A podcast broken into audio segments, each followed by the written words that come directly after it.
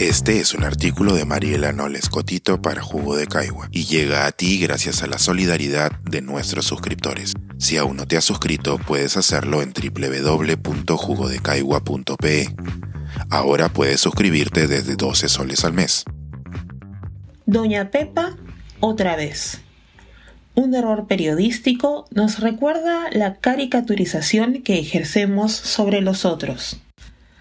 Desde hace buen tiempo termino mis semestres en la universidad mostrándole a mis estudiantes dos videos.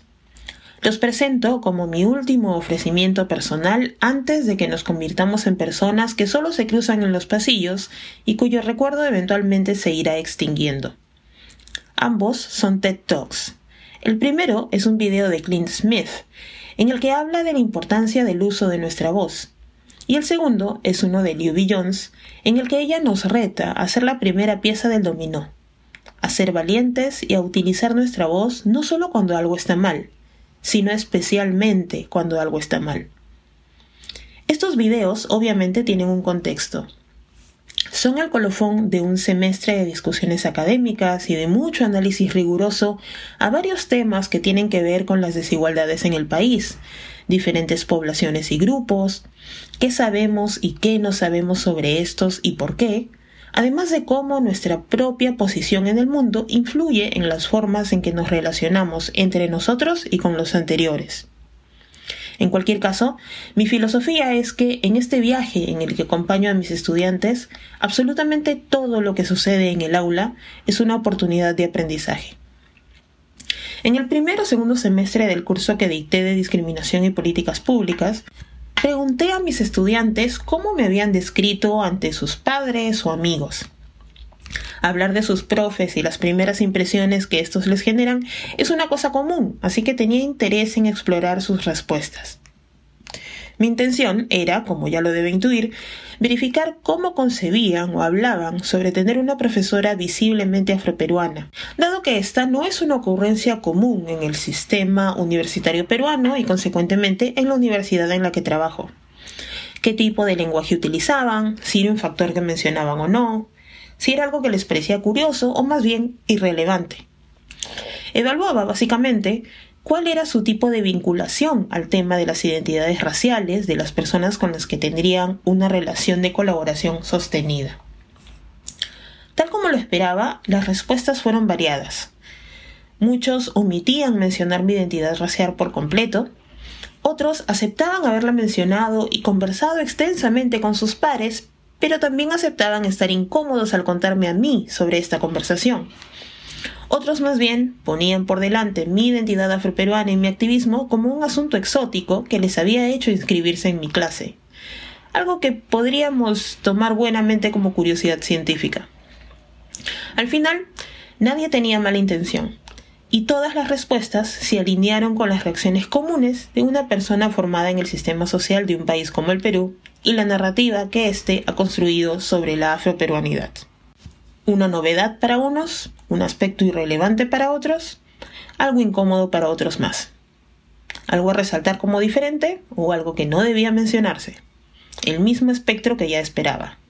En una de esas, uno de los estudiantes levantó la mano de forma tan asertiva que pensé que me sorprendería. Y efectivamente lo hizo, porque trajo al aula el elemento que faltaba en esa construcción colectiva de lo afroperuano. Dado que empezó con un no se vaya a ofender, me permitió ponerme rápidamente una coraza que cubría el oro personal, dejando solo a la profesora Mariela en el salón. Yo le dije a mis amigos que usted se parecía a doña Pepa, me confesó. Hubo risas de algunos, un silencio incómodo en otros, y el asombro de varios ante la osadía de decirlo en voz alta, supongo. Pero la clase prosiguió de muy buena manera. El semestre terminó y además el alumno aprobó con una muy buena nota. Lo que sentí en ese momento se hizo irrelevante. Mi trabajo como docente es hacer de todos los momentos una posibilidad de aprendizaje. De hecho, volvimos a ese comentario hacia el final del semestre. Si ahora me describiría igual, ¿por qué estuvo mal utilizar a una caricatura para describir a una persona? ¿Qué significa utilizar a una caricatura basada en un estereotipo y que hace referencia al tiempo esclavista para describir a una persona racializada? si eso es deshumanización o no, entre otros. Y con respecto al resto del grupo, por qué responder con risas, si se debió decir algo, si el silencio era más pertinente o qué aportaba el mismo, o cuál hubiera sido el mejor mecanismo. Si me he puesto a recordar todo aquello, es porque el martes pasado fue el Día de la Mujer Afroperuana. Ese día suelo escribir para varios medios sobre lo que significa esa conmemoración, y el lunes en la tarde me enviaron de un diario en el que colaboré la maqueta del texto, es decir, cómo se vería diagramado en la versión impresa. Y me despreocupé. El texto ya estaba listo y seguro lo vería en redes al día siguiente. A la mañana siguiente me llegó el enlace de la nota ya publicada y en 0.3 segundos sentí lo mismo que al escuchar el comentario de aquel alumno tiempo atrás. Sensaciones de la Mariela persona, no de la profesora. Una mezcla de vergüenza, humillación, rabia interna, desesperanza y decepción. Estoy segura de que, dibujada también sin mala intención, acompañaba a mi artículo una cara negra de grandes labios rojos. Casi, casi una Doña Pepa 2.0. Con muy buena intención, algunos me recomendaron guardar silencio, porque esto siempre se puede resolver internamente. No los jugueros de esta plataforma, pues mis compas son igual de incendiapraderas que yo. Pero minimizar estos incidentes, relativizarlos o no hablar de ellos, es el mecanismo protector que permite que sigan sucediendo.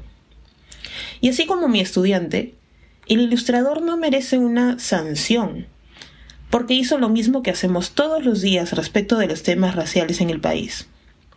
Los afirmamos, los negamos o nos burlamos, queriendo o sin querer. Un producto más del sistema. Mi conclusión personal es que esta es una de las razones por las que estos temas tienen que seguir siendo objeto de conversación. Cuando las identidades raciales de las personas y cómo éstas son o no relevantes en nuestro navegar social sean un tema del que podamos conversar amplia y abiertamente, podremos extender ese péndulo tan reducido que nuestro sistema nos ha permitido.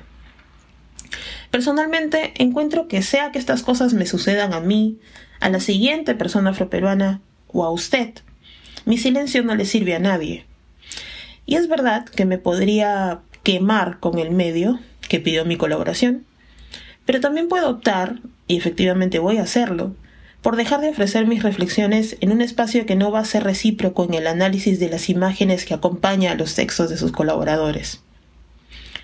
Finalmente, deseo dejar constancia de que esta reflexión no tiene la intención de culpabilizar a una persona en particular, sino llamar nuestra atención sobre las formas en que desde nuestros espacios, todas y todos reforzamos o replicamos algunas de nuestras taras colectivas. Por esta razón, además de las descritas más arriba, tampoco he compartido el enlace a la nota y la gráfica en mención. No pienso contribuir a la ridiculización de las mujeres afroperuanas. Si usted tiene interés en buscarla, está ampliamente disponible en redes, siéntase libre de hacerlo. Pero luego pregúntese dónde radica su curiosidad y por qué. Pensar escribir, editar, grabar, coordinar, publicar y promover este y todos nuestros artículos en este podcast cuesta y nosotros los entregamos sin cobrar. Contribuye en www.jugodecaigua.pe barra suscríbete y de paso espía como suscriptor nuestras reuniones editoriales.